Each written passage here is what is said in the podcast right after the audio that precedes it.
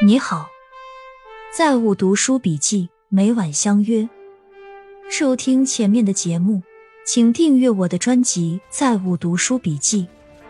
下面开始今天的分享。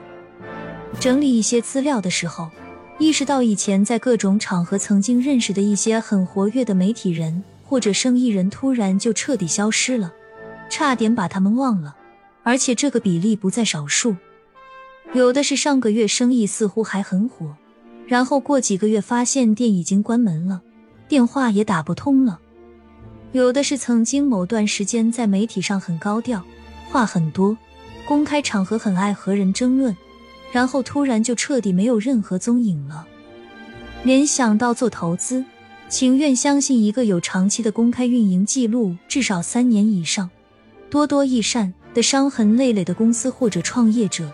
也不要被一个突然冒出来的、外表包装非常炫目、没有经过时间考验的东西所迷惑。时间是最好的试金石，假的、虚弱的、拆东墙补西墙的东西都撑不了很长时间。换个角度，任何存在时间跨越若干次经济周期的品牌、商家、公司等等，大概率拥有一些顽强的反脆弱特质，要予以尊重。这几年的实体店在网商成本、购买力下降等因素合围下，似乎只剩半条命了。但最近的一些征兆又似乎让实体店看到了希望。实际上，就我个人而言，对实体平台一直是比较看好的，因为以目前的技术条件来说，线上平台的体验感还是无法与实体平台相比的。但今日的实体平台已与过去的实体店完全不是一个概念了。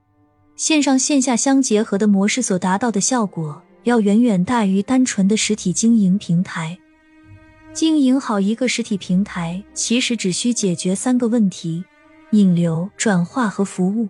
实体店面临第一个问题是客流不足，所以要先解决流量问题。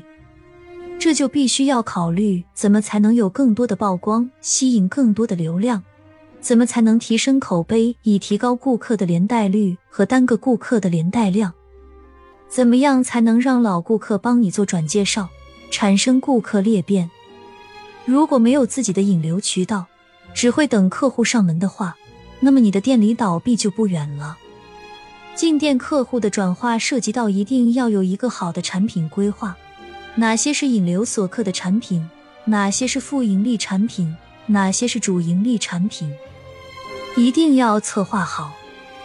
客户的持续购买是未来的经营核心，所以必须想办法在复购率这个指标上下功夫。就是怎样才能锁定顾客多次消费，以提升复购率？除了做好日常的客户管理，还要经常投入一些成本，回馈一下老客户。要让每次买完东西后，不忘往会员卡里面充点钱，而且不能光顾着核算自己的成本，更要学会帮客户算账，要做有技术含量的活动，帮人省钱。高智慧的人有个很强大的能力，不重要的人是立刻不提及，不多一秒钟浪费在那个话题上。我有个师姐就是这样，你还想继续跟她多聊一句？他已经切换到别的事情上。高能量的人就是带着你前进，减少一切消耗。一句话，离开对你不重要的人与事，你就当是一阵风吹过了。你还是你，我还是我。之前我看一前辈传授写作技巧，提到一个原则，能让文章生动，即在描写事物时要克制的使用形容词。比如那位前辈说。要想让读者觉得自己笔下一位女性角色漂亮，光写这位姑娘非常美丽，就差点意思。不要用“美丽”这个形容词把姑娘的容貌一笔带过，应该写这位姑娘走过时，旁边的几位先生都不自觉地收起肚子，这就显得生动。用描述代替叙述，形容词是叙述类用词。我讲一件我在听讲座中听到的很有趣的婚姻家庭案例，就是作为家庭支柱的男性，一旦失去上进的动力，家庭会出现什么变化？事情是在浙江发生的，男方是个英语老师，以前周末给学生补课，然后一月差不多有两万多的总收入，自己留下点生活费，其他全上缴。在之后，就是他突然做了一个类似胆结石类的小手术，休息了一段时间。他老婆没好意思逼他继续工作，他就停了一段时间。停了一段时间之后，他就干脆业余不去补课赚钱了，有空就是健身、走路，周末还跑去钓鱼。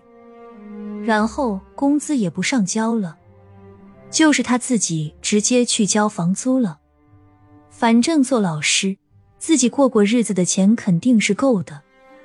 然后他老婆就受不了了，他老婆和他讲，孩子要去上早教课，他说没意思，不给钱。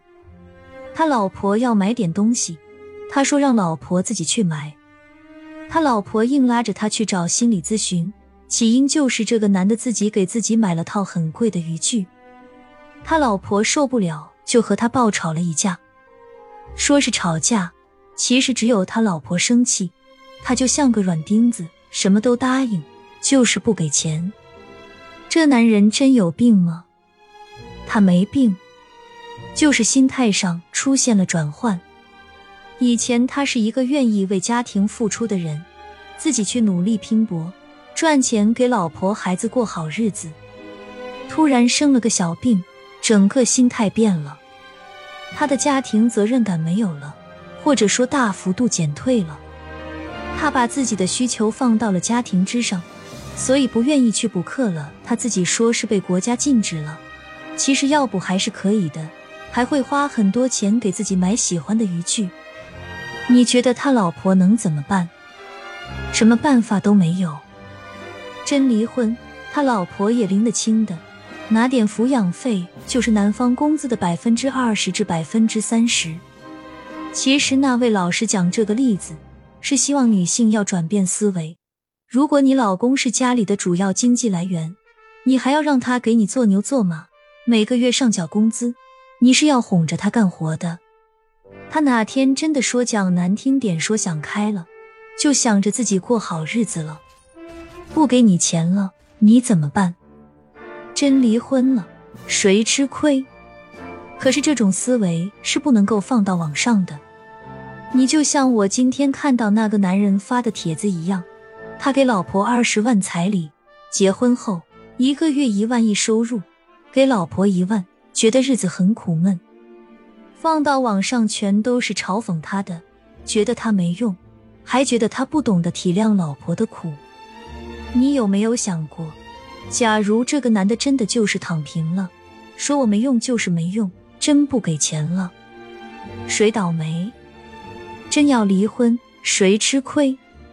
他其实是占据绝对主动的人，促使他上缴工资养老婆孩子，只给自己留下一千块零花钱的，是所谓的家庭责任感。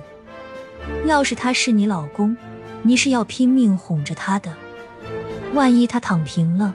你真有备选愿意给你钱吗？这种道理我们媒体上不能讲，但是心里你最好还是明白一点。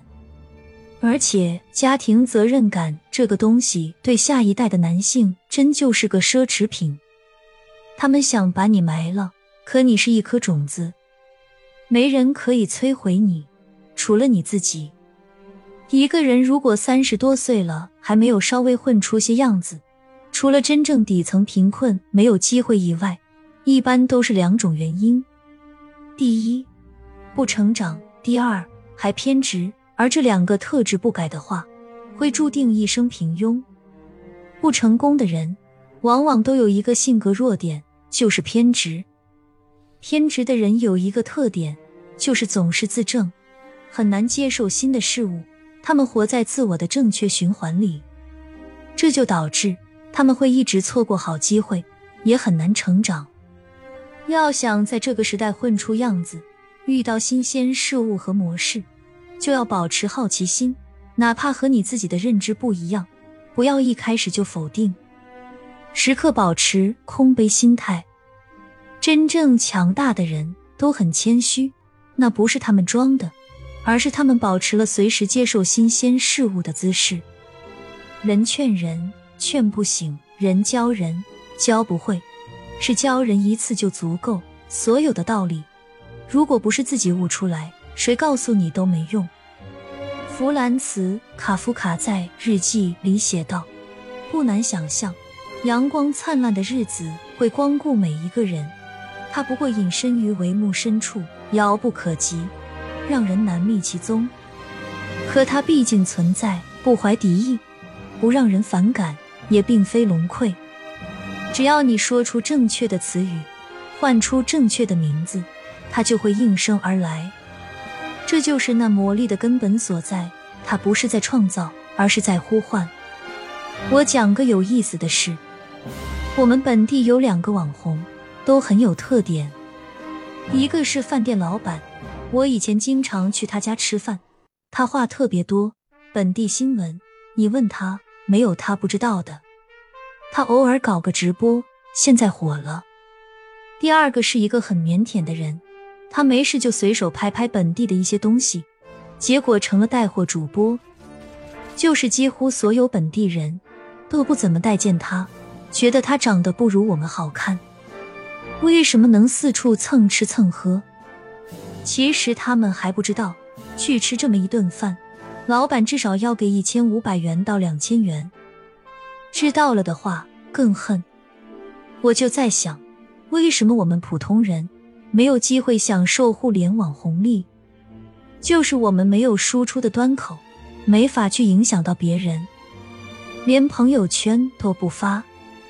最近我旁观了这么多直播卖货的，我就在想，其实呢，事情都很简单，只要你想干，你愿意去研究，赚钱真的很简单。